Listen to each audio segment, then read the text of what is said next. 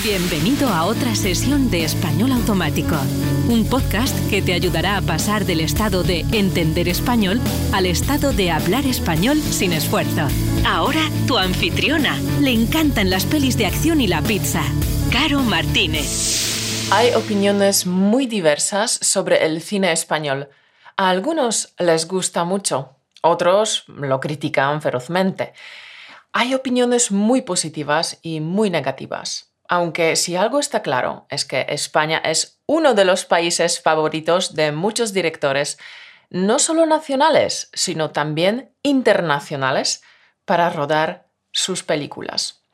Y es que España ofrece una gran variedad de escenarios, desde la verdosidad y frondosidad del norte hasta los desiertos del sur en Andalucía, sin mencionar sus magníficas playas y montañas que quitan el aliento.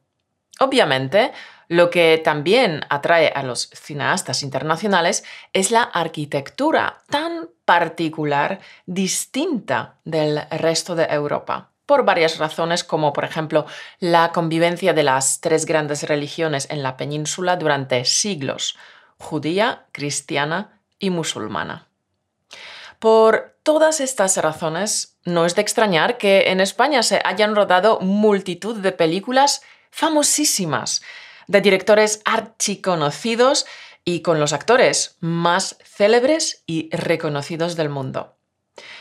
Para el programa de hoy he elegido cinco rincones increíbles que han sido escenarios de películas famosas. Ah, y ¿Qué sería una lista de cinco lugares increíbles sin un bonus? Pues eso, a esta lista de cinco lugares le he añadido un bonus, uno de mis lugares preferidos en España, del que te hablaré hacia el final del programa de hoy. El recorrido por los rincones increíbles de España lo empezamos por el norte, y más concretamente por Cantabria, campeón ¿Te acuerdas de la inquietante película Los Otros de Alejandro Amenábar, protagonizada por Nicole Kidman? Sí, se rodó en Cantabria, en el Palacio de los Hornillos, situado en el pueblo de Las Fraguas. Este palacio fue construido en el año 1840 y es de estilo neoclásico. Hay que reconocer que el palacio por fuera es muy bello, rodeado por una extensísima pradera. Merece la pena acercarse hasta este palacio ya que es un lugar muy bonito y curioso, aunque solo puedas verlo por fuera. En la finca hay varios letreros que indican que es una finca privada y que el acceso está prohibido, pero puedes ver el palacio desde una distancia no muy lejana, por lo que se ve muy bien. Si te acercas de noche y no digamos en un día de neblina, seguro que te sobrecoge la apariencia un poco irreal de este palacio. Busca imágenes en Google, que muchas son realmente fabulosas. Desde el norte viajamos al sur, a Sevilla. Debido a la digitalización a la que se someten muchos escenarios en el cine, Muchos no saben que la Plaza de España de Sevilla fue uno de los escenarios de Star Wars. Desde luego su arquitectura lo merece. Y es que ha salido en otras series y películas como Lawrence de Arabia. Quizás sea una de las plazas más conocidas de España. Desde luego es una de las más visitadas de Sevilla. Se trata de una plaza muy grande y espaciosa, adornada con una fuente preciosa y rodeada de un canal de agua.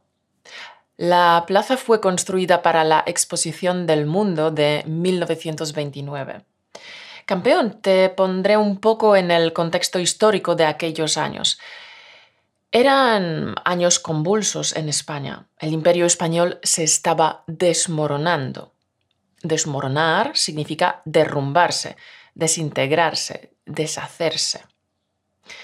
Entonces, el imperio español se acabó y los españoles se intentaban ubicar ante esta nueva realidad.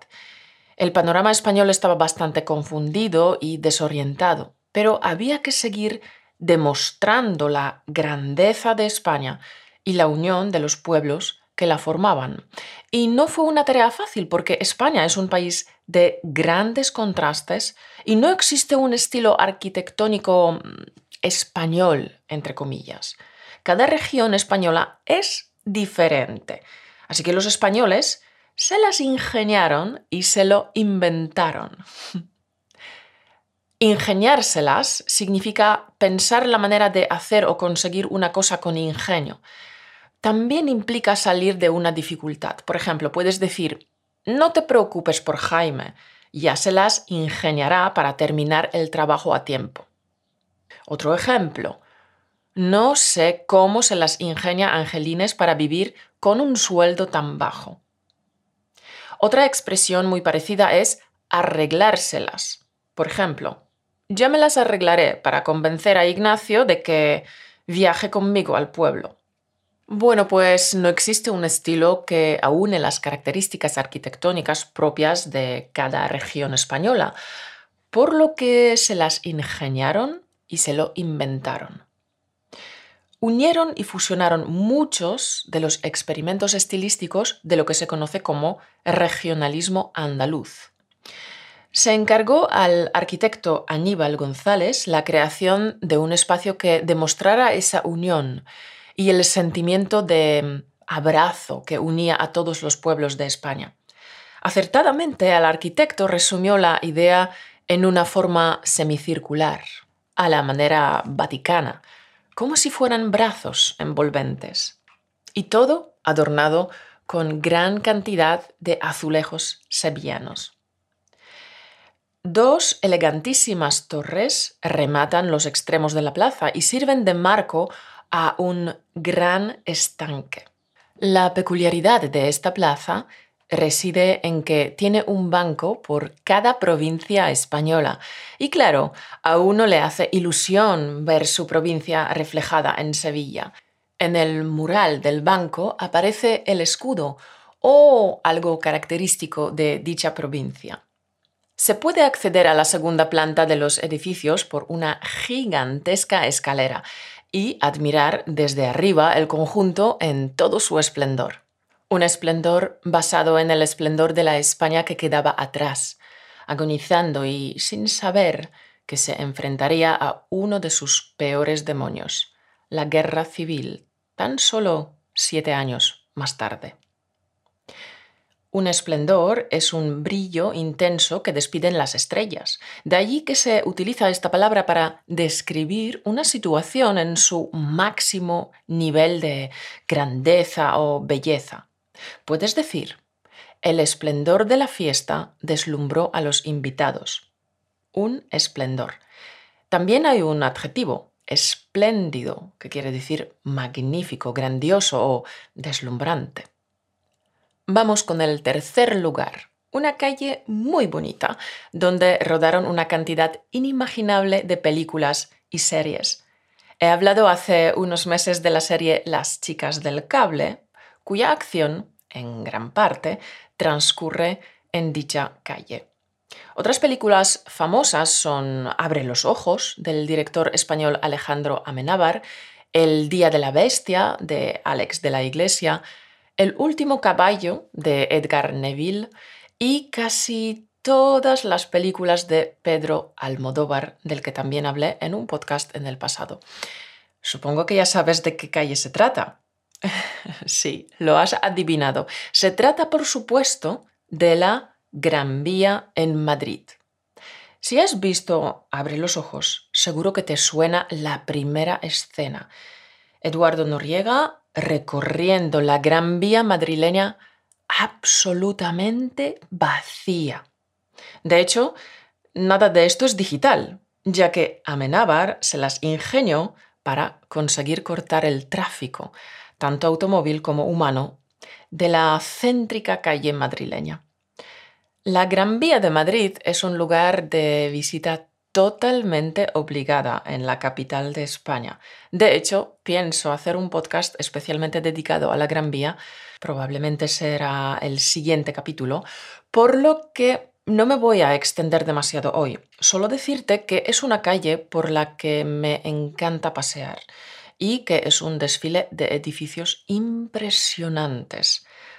La calle es de construcción relativamente reciente porque empezaron a construirla en 1910 y terminaron en 1931, es decir, que podemos admirar esta maravilla desde hace menos de 100 años.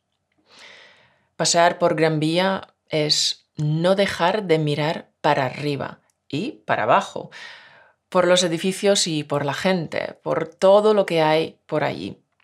Se puede decir que Gran Vía es a Madrid lo que es el West End a Londres, lleno de cines y teatros, de gente. Después de esta corta visita a la capital, te invito a refrescarte en la playa de la Malagueta, en Málaga, donde se rodó la primera parte de la famosa trilogía Millennium, Los hombres que no amaban a las mujeres. La última escena se desarrolla en el Paseo Marítimo de Pablo Ruiz Picasso y frente a la playa de la Malagueta. ¿Qué puedo decirte sobre Málaga? Hmm. Esta ciudad es reconocida como la capital de la Costa del Sol. Málaga es un famoso destino turístico veraniego en el que se mezcla una rica oferta cultural en forma de festivales, ferias y un rico patrimonio histórico con su entorno natural y sus playas. Málaga también es conocida por ser la tierra natal de Pablo Ruiz Picasso, su Semana Santa y sus conocidas ferias atraen miles de visitantes a nivel nacional.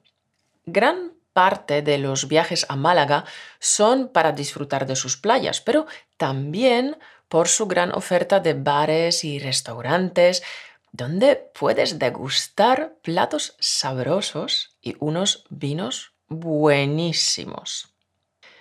Para conocer el lado más histórico de Málaga, puedes acercarte hasta su patrimonio de origen romano y musulmán, como el Teatro Romano. Además, no te pierdas la Alcazaba, una fortificación musulmana unida al centro histórico de la ciudad y que esconde unos patios y jardines impresionantes. Para los amantes de los museos y del arte, recomiendo visitar el Museo de Carmen Thyssen-Bornemisza con muestras de la pintura española del siglo XIX y el Museo Picasso, dedicado enteramente al famoso pintor español. Y vamos con el quinto lugar, que es el escenario más famoso del cine a nivel global, el desierto de tabernas en Almería. Considerada la única zona desértica de Europa, el desierto de Tabernas ofrece un paisaje singular, difícil de encontrar en otra parte del mundo. La escasez de agua es extrema en esta zona, algo que ha hecho de este paisaje mm, algo único. Los cauces de los ríos del desierto están vacíos y la tierra se desquebraja casi a cada paso que das. Campeón, ¿te acuerdas de la persecución del tanque en Indiana Jones y la última cruzada? Pues se rodó en España. Pero realmente fueron muchísimas las películas aquí rodadas. Cleopatra, Conan el Bárbaro, Lawrence de Arabia. El desierto de Tabernas también fue el lugar predilecto en la época de oro de los spaghetti westerns de los años 60 y 70. Fueron muchas las películas del oeste rodadas en esta ubicación. Por ejemplo, El bueno, el feo y el malo, con Clint Eastwood como protagonista. De aquellos tiempos queda un parque temático del western que se puede visitar. Otros importantes actores y directores que pisaron este desierto fueron Steven Spielberg, Brigitte Bardot, eh, Claudia Cardinale, Anthony Quinn, Burt Lancaster, Harrison Ford, Jack Nicholson o Arnold Schwarzenegger. Si te gustan los paisajes desérticos, que sepas que La mejor manera de recorrer el desierto de tabernas es a bordo de un 4x4. Por cierto, importante, no hay que olvidarse de llevar agua, pues durante el día el sol calienta mucho y, por supuesto, como en todo buen desierto, no hay posibilidad de poder comprar agua. Campeón. Como he dicho al principio del programa, te presento hoy cinco increíbles rincones de película más un bonus. El bonus se trata de un lugar que me encanta, porque es un oasis de paz dentro de una ciudad ruidosa. Se trata de la plaza de San Felipe Neri en Barcelona. ¿Dónde está esta plaza? Para encontrarla tienes que adentrarte entre los recovecos y callejones del barrio gótico barcelonés. Es un verdadero oasis en mitad de la ciudad. En la plaza encontrarás una tranquilidad y silencio que sorprende en mitad de la bulliciosa Barcelona. Y quizás por eso fue elegida para rodar la escena del primer asesinato de El perfume. De hecho, toda la película fue rodada en España, en su gran mayoría en Barcelona, Figueres y Girona. De la plaza de San Felipe Neri he hablado en el Tour del Modernismo que encontrarás en nuestra escuela online en españolautomático.com barra modernismo. Si piensas visitar Barcelona, puedes subir la versión audio de este tour en tu móvil y pasear por las calles barcelonesas mientras lo escuchas.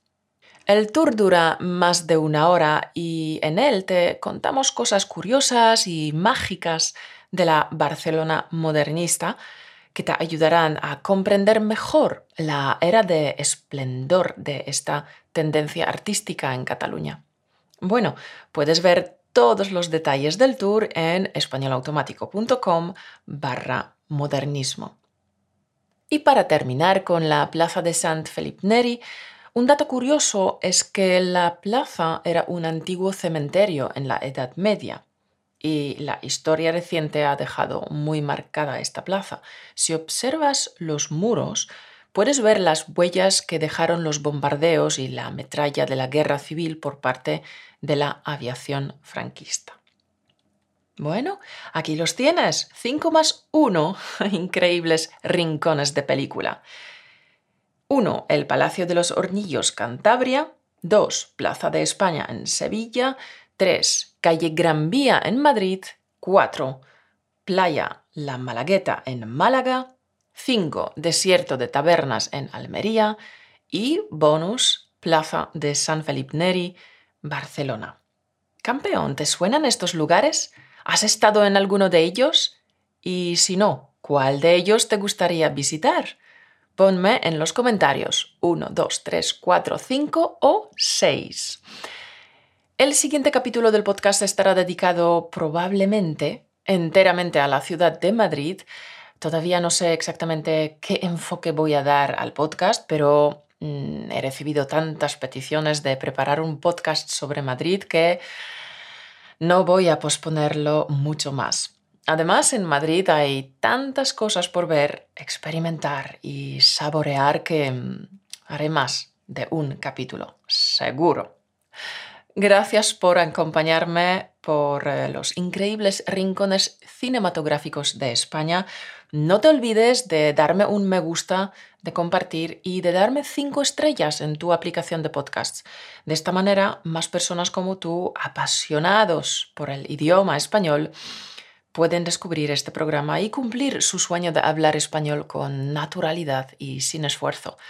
Muchas gracias de antemano. Eres un solete. Gracias por escuchar y por tu confianza y tu cariño inagotable. Nos vemos en el siguiente capítulo en el que daremos un paseo por Madrid, quizás. que pases una semana espléndida. Chao. Gracias por escucharnos. Únete a la conversación en españolautomático.com o busca español automático en iTunes.